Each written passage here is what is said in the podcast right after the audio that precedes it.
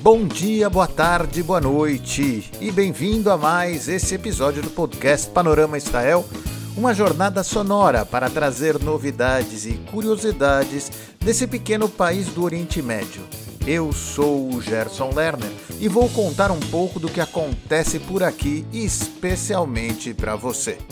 E o susto da volta do coronavírus aqui em Israel, se Deus quiser, parece que vai ficar nisso mesmo, apenas um susto. Os contágios causados pela variante Delta encontrada inicialmente na Índia chegaram a contagiar mais de 300 pessoas hoje no país que já acreditava haver deixado a pandemia para trás. Só para você ter uma ideia, a média dos novos contágios por dia saltou de 18 no começo do mês para mais de 150 em menos de um mês. E esses novos focos começaram principalmente entre as crianças e jovens não vacinados.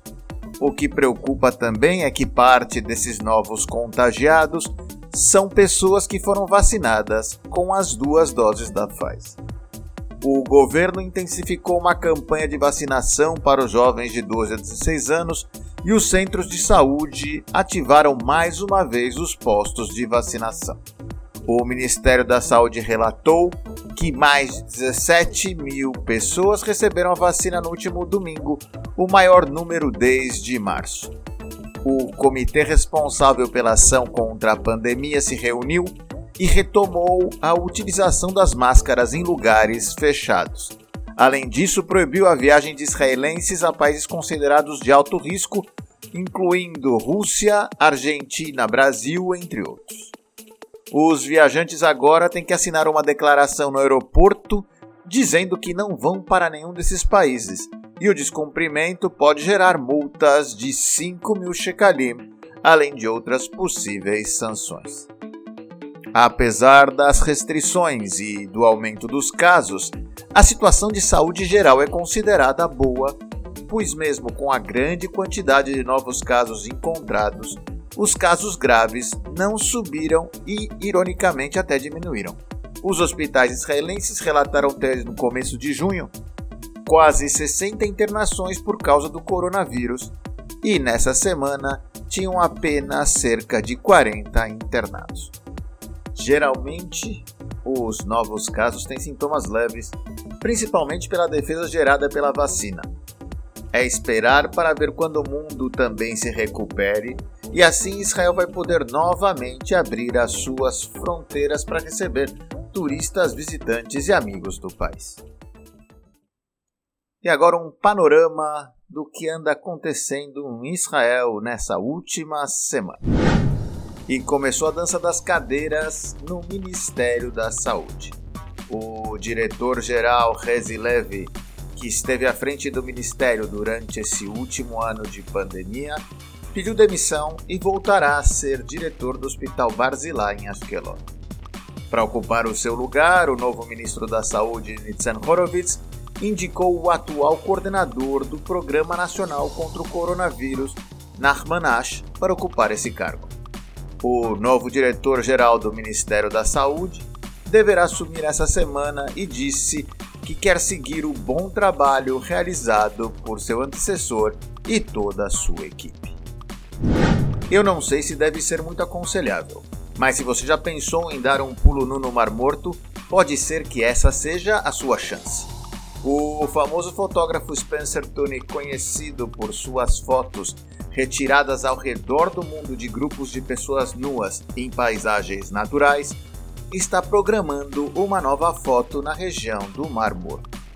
Spencer Tunick estará em Israel em outubro e quer representar um oleoduto formado por pessoas nuas no Lago Salgado para ressaltar os problemas ambientais. Os maiores de 18 anos podem se inscrever no site do fotógrafo para participar dessa performance.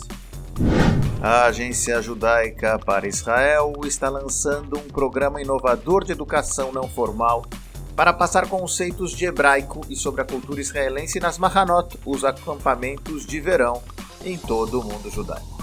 O objetivo é despertar o interesse e a curiosidade sobre o hebraico entre crianças e adolescentes e aprofundar a sua familiaridade com a língua e o dia a dia de Israel. O programa piloto de educação não formal terá início nesse verão em acampamentos dos Estados Unidos e na França. O novo método usará canções israelenses, jogos educacionais, atividades ao ar livre, esportes, oficinas de culinária e muito mais para passar aos jovens um vocabulário introdutório ao hebraico e a familiaridade com as gírias israelenses. E faltando pouco para os polêmicos Jogos Olímpicos em Tóquio, que foram atrasados para esse ano 2021 por causa da pandemia, Israel, além da sua delegação oficial, também enviará dois atletas que participarão da equipe internacional de refugiados. Essa equipe fez parte pela primeira vez nos Jogos Olímpicos do Rio de 2016 e esse ano o Comitê Olímpico reuniu uma delegação de 29 atletas que competirão em diversas modalidades. Dentro dessa delegação se encontram Jamal Abdejamal Issa Muhammad, que correrá os 5 mil metros rasos, e o maratonista Tashloni Melake. Muhammad chegou a mais de 10 anos do Sudão e Melake a 7 anos da Eritreia. Mesmo separados por anos da sua chegada em Israel, a história é parecida. Começando com o desejo de fugir de uma situação insustentável em seu país de origem e apostando em uma travessia perigosa em meio ao deserto do Sinai para finalmente buscar refúgio em Israel.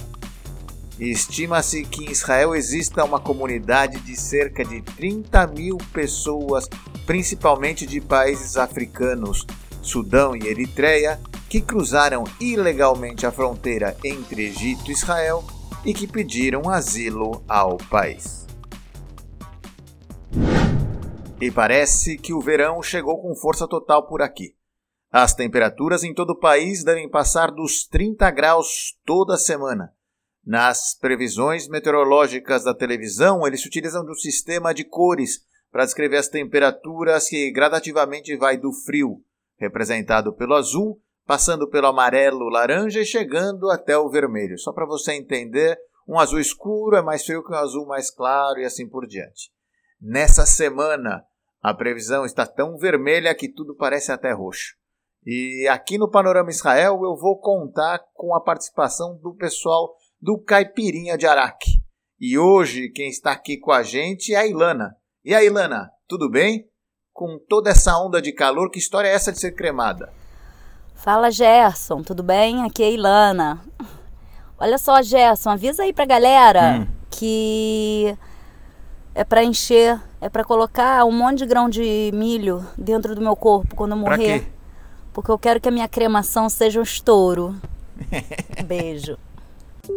O Panorama Israel é esse jeito diferente de se aproximar do que acontece em Israel, com novidades e curiosidades até você em português. Clique no link que aparece na descrição do episódio e participe do nosso grupo de WhatsApp para receber os episódios no seu celular. Mande a sua opinião no nosso grupo do Facebook, facebook.com/groups barra Panorama Israel. E compartilhe esse episódio com seus amigos, porque o que é bom é sempre melhor em boa companhia. Eu sou o Gerson Lerner e espero você aqui no próximo Panorama Israel. Beijos desde Israel e até mais!